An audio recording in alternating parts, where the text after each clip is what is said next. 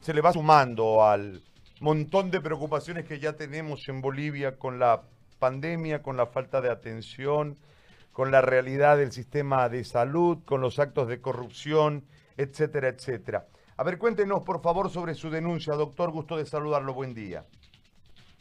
Buenos días, Gary. Buenos días, Bolivia. Bueno, eh, vendido aquí en México, el doctor Alcázar, paseño de la Universidad Mayor San Andrés, de la Facultad de Medicina y bueno, 20 años aquí en México y, bueno, respecto a tu pregunta, pues es complicado, es complicado cuando a veces uno encuentra mm, obstáculos en el camino para poder viabilizar alguna ayuda, ¿sí? En nuestro caso fue un poco, bueno, muy complicado, pese a que la voluntad de las autoridades aquí en México, de la embajada boliviana, el encargado de negocios, el señor Aliaga y, sus colaboradores nos ayudaron en, en poder hacer eh, el envío de nuestra primera donación de 400 kits para el eje central, La Paz, eh, Cochabamba y Santa Cruz.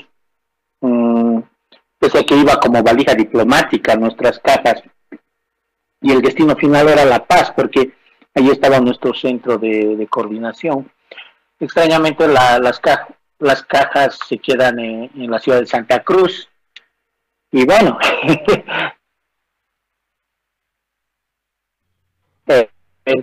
quién las tenía y, por qué se habían quedado ahí.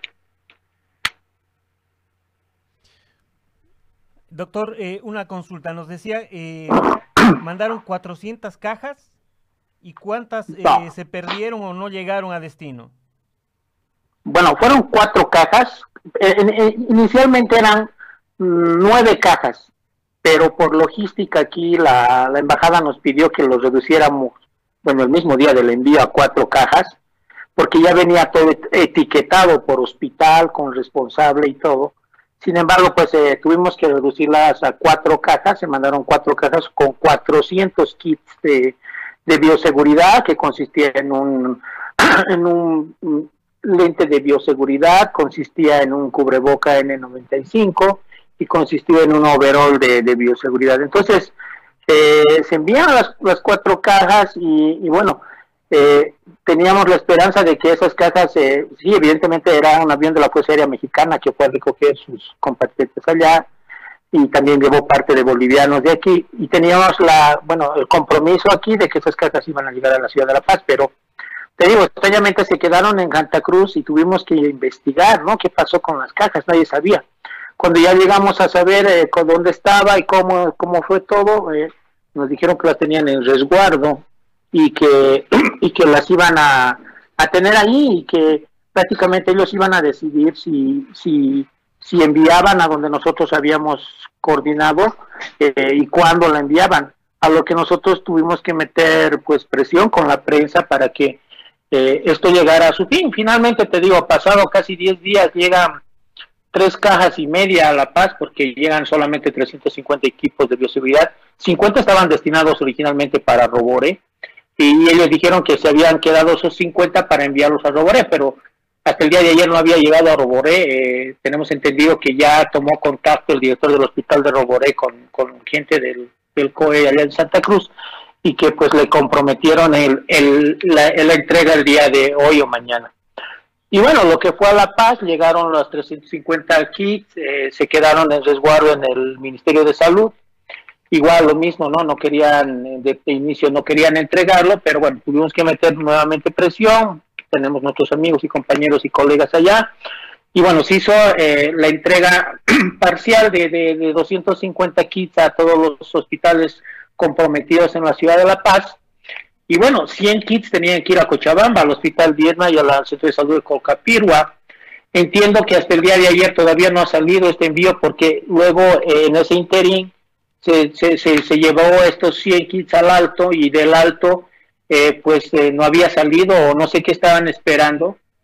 Pues no sé, la verdad es que sí, sí, sí, nos preocupa, pero bueno, Siempre hemos dicho que vamos a ayudar, eh, es un momento difícil para nuestro país y se hizo una segunda campaña a través de un ingeniero, el ingeniero Vladimir Chávez de Jarano, que vive en Miami, Estados Unidos, quien eh, gentilmente donó tres cápsulas de transporte para pacientes con COVID para vía aérea. Entonces se mandó, se hizo la adquisición aquí en México y se mandó en el segundo avión, que fue el segundo avión de BOA, que vino a recoger unos, unos, bolivianos acá, se envió esos tres kits, los tiene la Fuerza Aérea, creo que ya los distribuyeron, no tengo entendido muy bien eso, pero llegó a destino.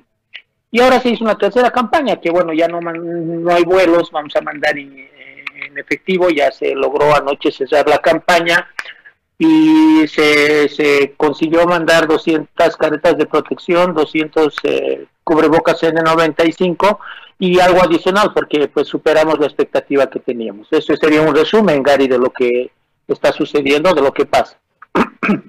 Ahora, eh, ¿Y la confianza para seguir haciendo estas campañas, eh, doctor? ¿O van a ir directamente a, qué sé yo, a los hospitales eh, para que no, no haya esta logística que eh, no permite que las donaciones lleguen a destino?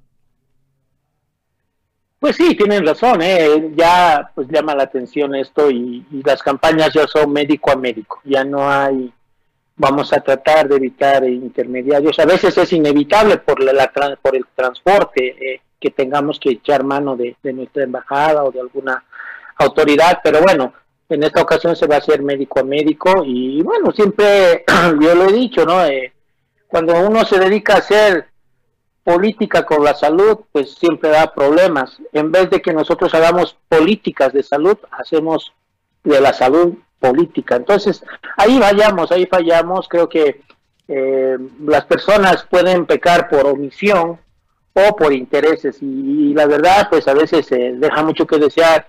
Eh, y no es cuestión de partidos, eh, Gary, no es cuestión de partidos, es la educación que recibe nuestra gente desde niños a ser ventajista, a ser tranza, no, no quiero generalizar en esto a todos, y creo que el principio básico del cambio de nuestro país va a ser educación de calidad, porque hemos confundido la educación con alfabetización. El saber leer y escribir no te da el título de que estés educado. La educación, muchos dicen comienza en casa, pero eso es mentira también, porque si el de la casa se ha educado de una manera mala, pues va a transmitir lo mismo a sus hijos. Entonces, creo que son principios básicos que debemos de cambiar en nuestro país. Bueno, doctor, eh, le agradezco por esta comunicación y ojalá que ya no, no encuentren más eh, piedras en el camino para la labor que están haciendo desde México. Gracias, eh, doctor. No, pues un saludo a ustedes, un saludo a toda Bolivia, un saludo a mis colegas, fuerza, fuerza Bolivia, fuerza a todos y, y pese a las piedras y dificultades que podamos tener, nosotros vamos a continuar apoyando a nuestro país. Entiendo y habría que hacer una investigación que hay mucha donación parada en el Brasil porque no pueden hacer el transporte, no hay la logística necesaria. Nos hemos comunicado con los compañeros de Brasil y nos piden que podamos ayudarles como nosotros enviamos. Entonces, y ahí la donación lo está multiplicando por 10 de lo que nosotros mandamos. Entonces, sería bueno coordinar con Brasil, voy a mandarles un contacto para que se pongan en, comunicación con ellos y a ver qué se puede lograr de esto. Que Dios bendiga a Bolivia, cuídense mucho, esto no es chiste y, y bueno, que todo salga bien. Gracias, doctor. Ahí estaba.